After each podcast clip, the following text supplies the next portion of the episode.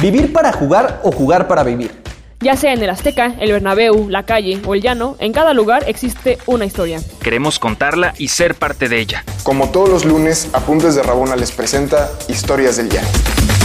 Llaneros, llaneras, llaneres, eh, un lunes más de Historias del Llano y pues nada, muy feliz de, estar aquí con ustedes. Eh, a hoy me toca compartir micrófono con Diego, que tenía mucho rato que no, estoy muy feliz por eso. Diego, ¿cómo estás? Hola Pau, qué gusto escucharte, todo bien y qué gusto estar una vez más acá en Historias del Llano con toda la comunidad rabonera. ¿no? Y aparte, más que nada que justo hoy tenemos básicamente al Messi o al Cristiano del fútbol tenis, ¿no? Exacto. Yo creo que nunca en el foro habíamos tenido a un rankeado número uno en algo y hoy es el gran día, ¿no? Entonces, este, ya sin, sin más preámbulo, me gustaría presentar a José Amortegui, ¿no? Este, un crack en, en fútbol tenis y quien hoy nos va a contar su historia del llano. Y pues, eh, José, el, el foro es tuyo. Cuéntanos. ¿Cómo estás, José? Bienvenido. Muchísimas gracias por la invitación, Diego, Paola, Ricardo, todo el equipo. Realmente muy emocionado de estar, de estar aquí y poder compartir con ustedes y contarles un poquito de mi deporte y, de mi historia que, que, tengo para traerles el día de hoy. Claro.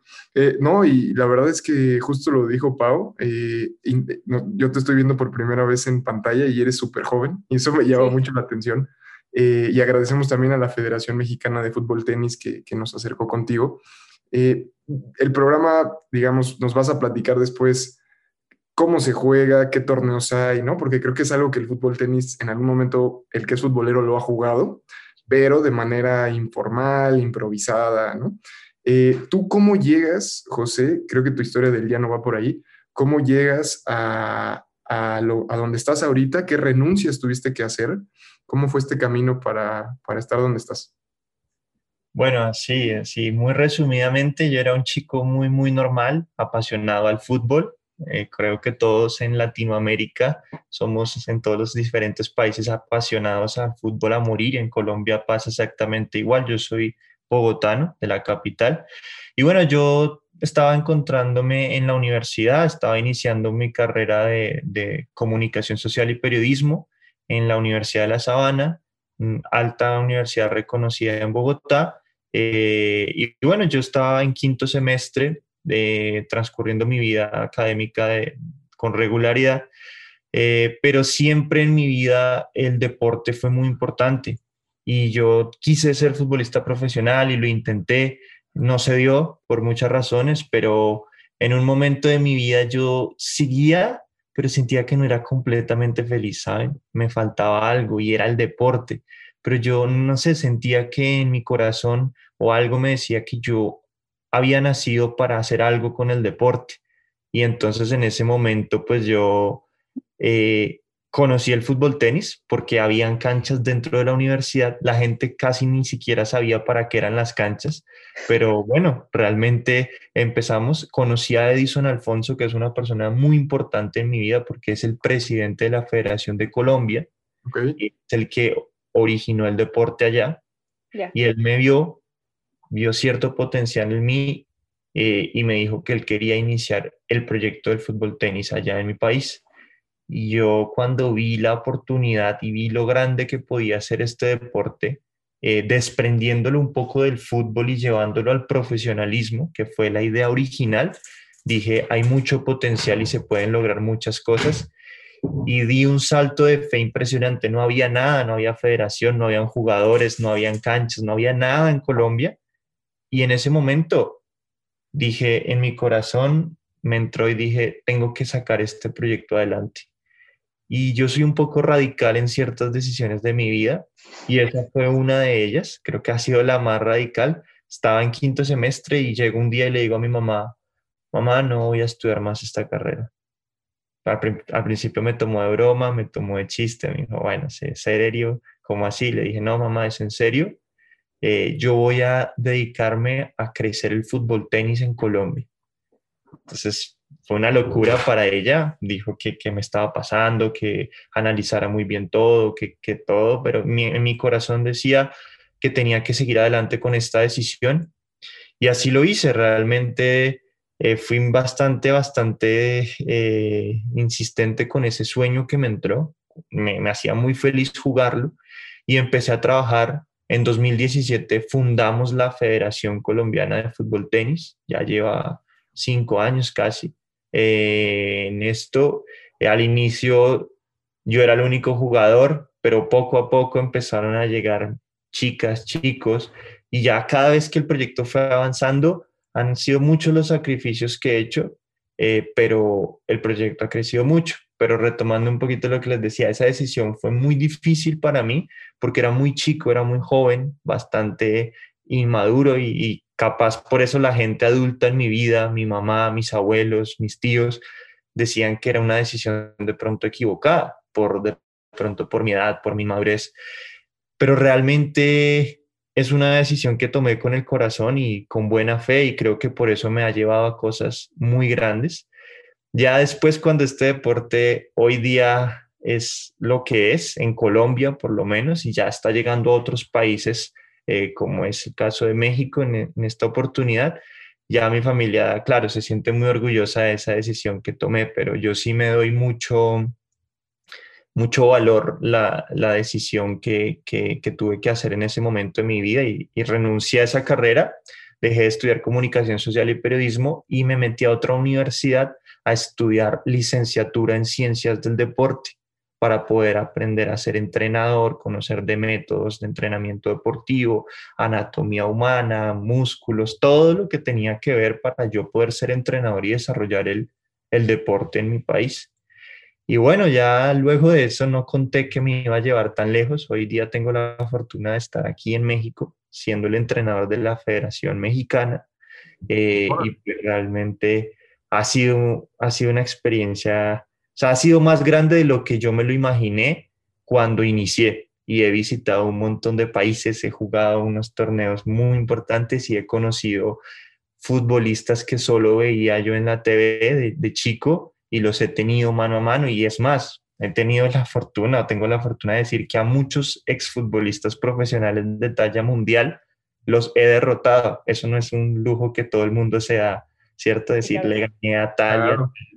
Entonces ha sido un poco eso, mi experiencia y, mi historia que, que, les quería compartir así por, por encima el día de hoy. Siempre es padre saber cómo de gente que, que toma el riesgo grande en la vida y le sale. Y justo, o sea, yo quizá lo que quería saber es a qué, a qué jugador así te jactas de decir, derroté a tal, ¿no? En tal final, o jugué con tal en tal final, y o este, si pensaste ver a algún profesional eh, o exjugador que esté entrando a esto? Ok, pues sí, realmente, a ver, mi, mi primer torneo internacional justamente fue, bueno, hubo torneos en Colombia, ¿cierto? Eh, ya que empezamos a organizar, pero mi primer torneo internacional justamente vino a ser un mundial, que fue wow. el Mundial de Fútbol Tenis que se jugó en 2017, que fue el primer Mundial de Fútbol Tenis en la historia, que se realizó en Chile.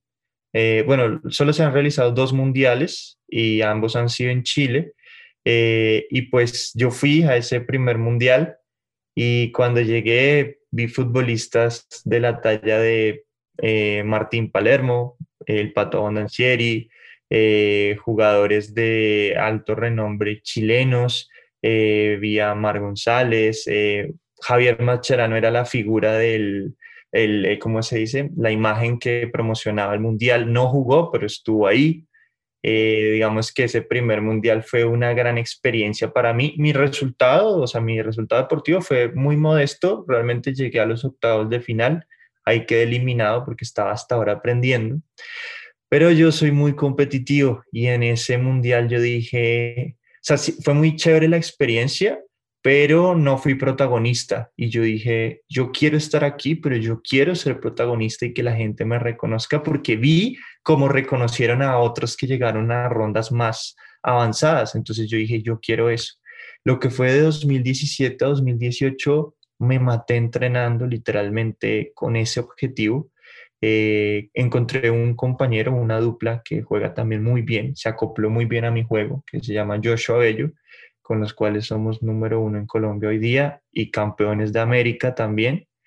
Y pues nos acoplamos, entrenamos muy fuerte y llegó el Mundial del 2018 y ahí todavía exfutbolistas aún más conocidos. Entonces es impresionante porque estás en Chile, estás en el Mundial, volteas a ver, ves a Palermo, a Ondancieri, miras al otro lado, estaba David Trezeguet, francés, ex mundialista, que muy conocido, eh, estaba ahí, él era la figura de ese mundial, eh, paraguayos como Lucas Barrios, el Toro Acuña, eh, estaban exfutbolistas de, de todo lado, es más, llegó hasta el rumor de que iba a llegar al mundial Arturo Vidal a representar a Chile.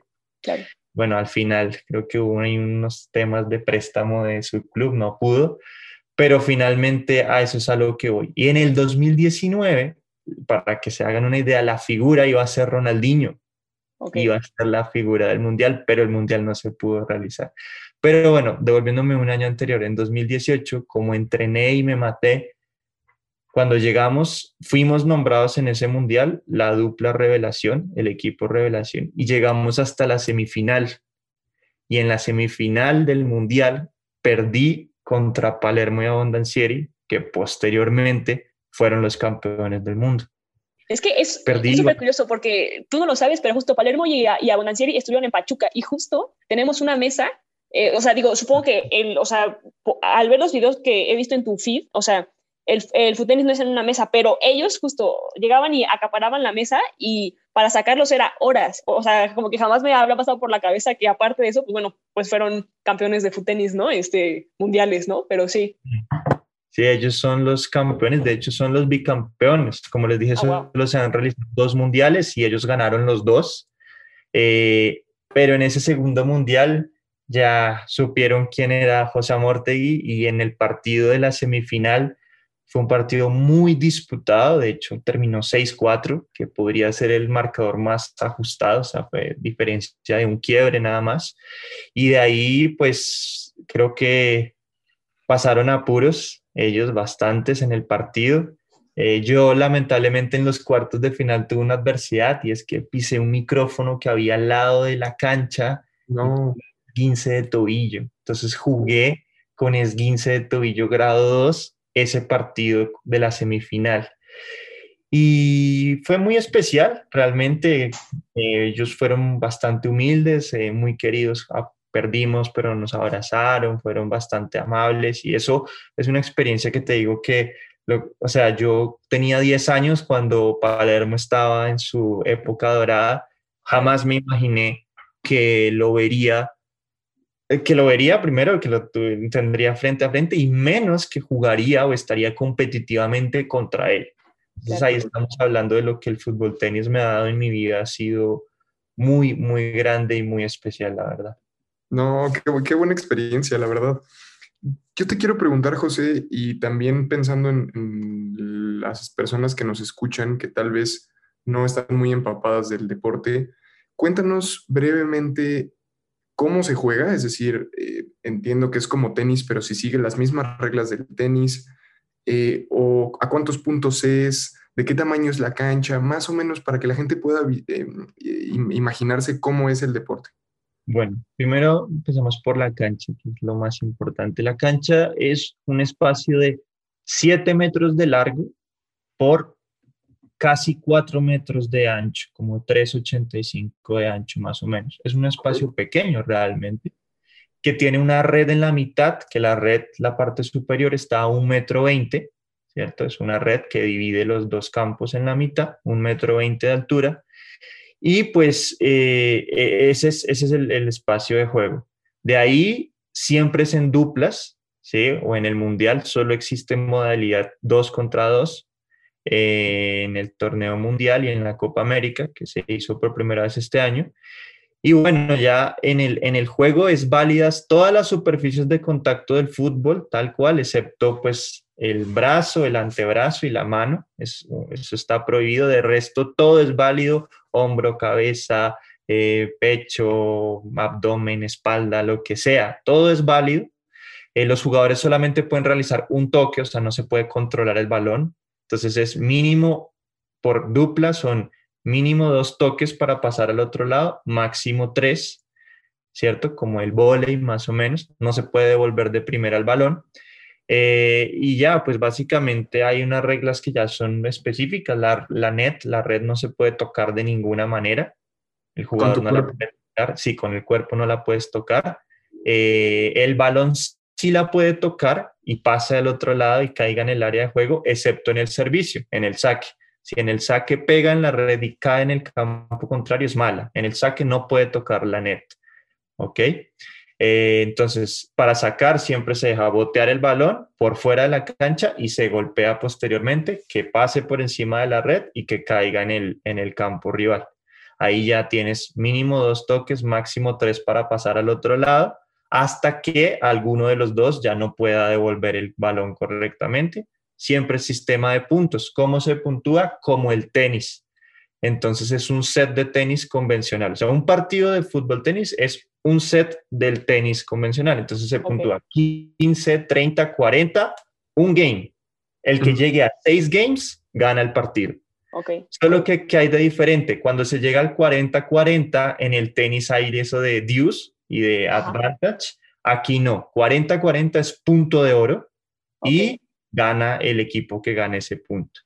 Entonces, 6-6 tiene que haber diferencia de 2. Entonces, si se llega a 5-5, aún se puede acabar 7-5, pero si se llega a 6-6, nos vamos a un tiebreak, exactamente igual que el tenis, que el tenis de campo.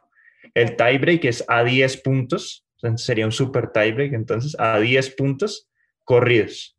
Es básicamente así se puntúa el, el fútbol tenis, tal cual como el, como el tenis. Ya, Oye, y- para que armemos nuestro equipo, Pau, ¿no? Sí, no, claro, digo, al final, o sea, dado que es como el tenis y demás, pero es solo un set, a mí me da curiosidad, ¿hasta cuánto tiempo se puede alargar un juego?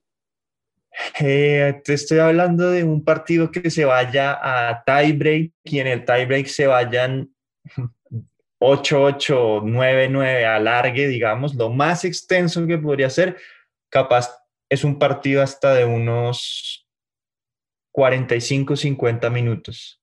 Ah, está bien. O sea, sí, es, es, es así.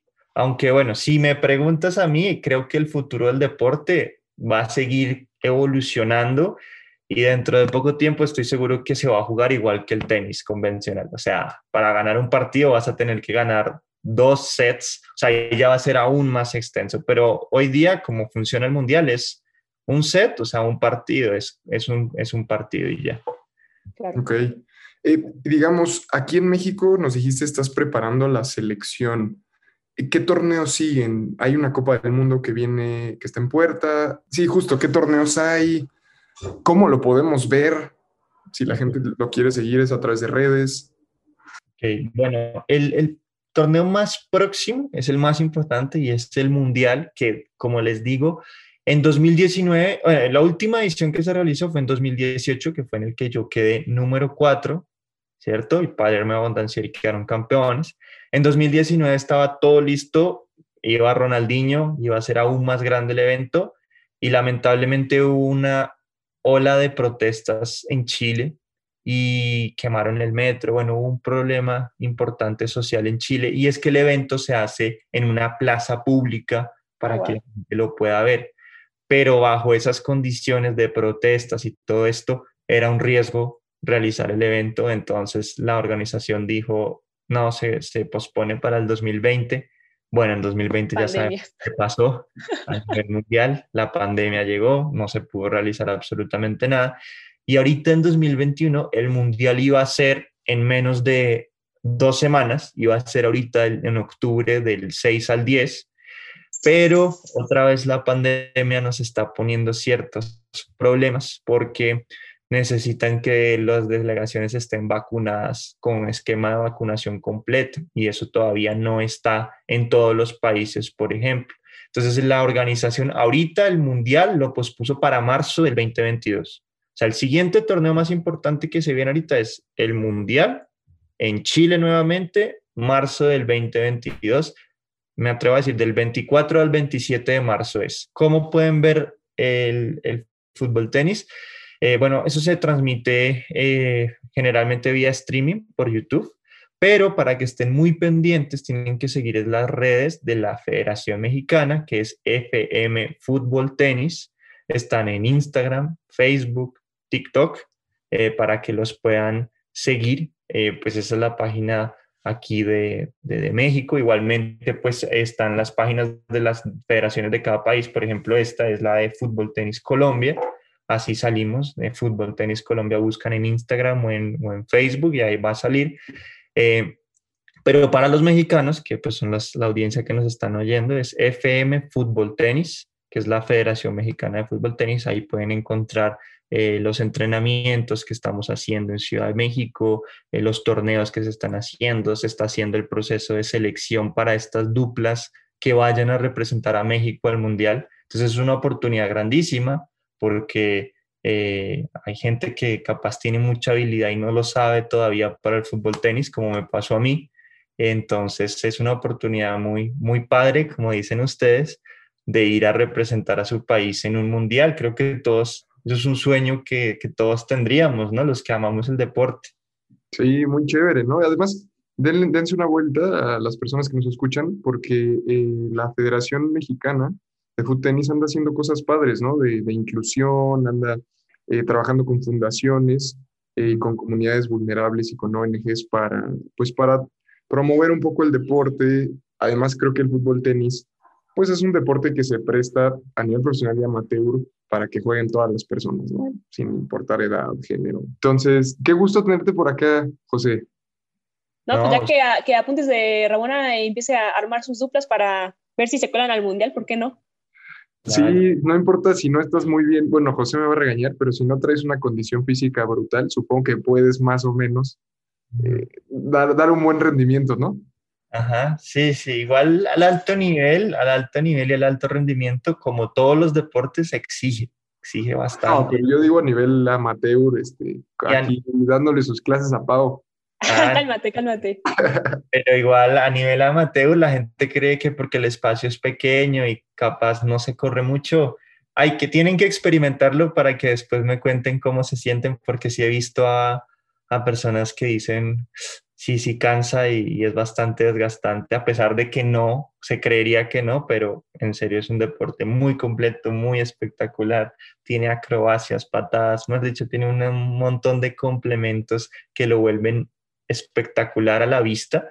Y bueno, está relacionado con el deporte rey, que es el que todos amamos, que es el fútbol, y pues eso lo hace aún más atractivo para la gente.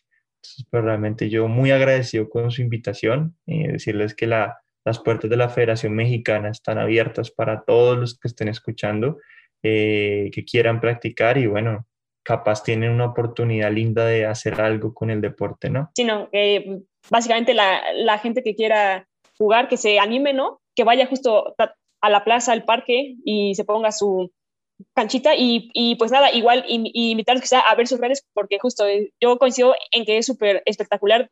De hecho, este, los videos que tiene José, tanto en Chapultepec como en estos este, lugares ilustres de México, haciendo como una pseudo chilena, como con la mano así, este, se ve sensacional. Y pues nada, este, con eso quizá irnos y pues a ver cuando nos eh, echamos la, la retita, ¿no? La reta está para Parque México martes y jueves a las 6 de la tarde. Estamos ahí. El que quiera llegar, ahí estaremos. Parque México. buenísimo, Pues muchas gracias, José. Muchas gracias, Pau. Y nada más recordarle a toda la gente que nos puede donar.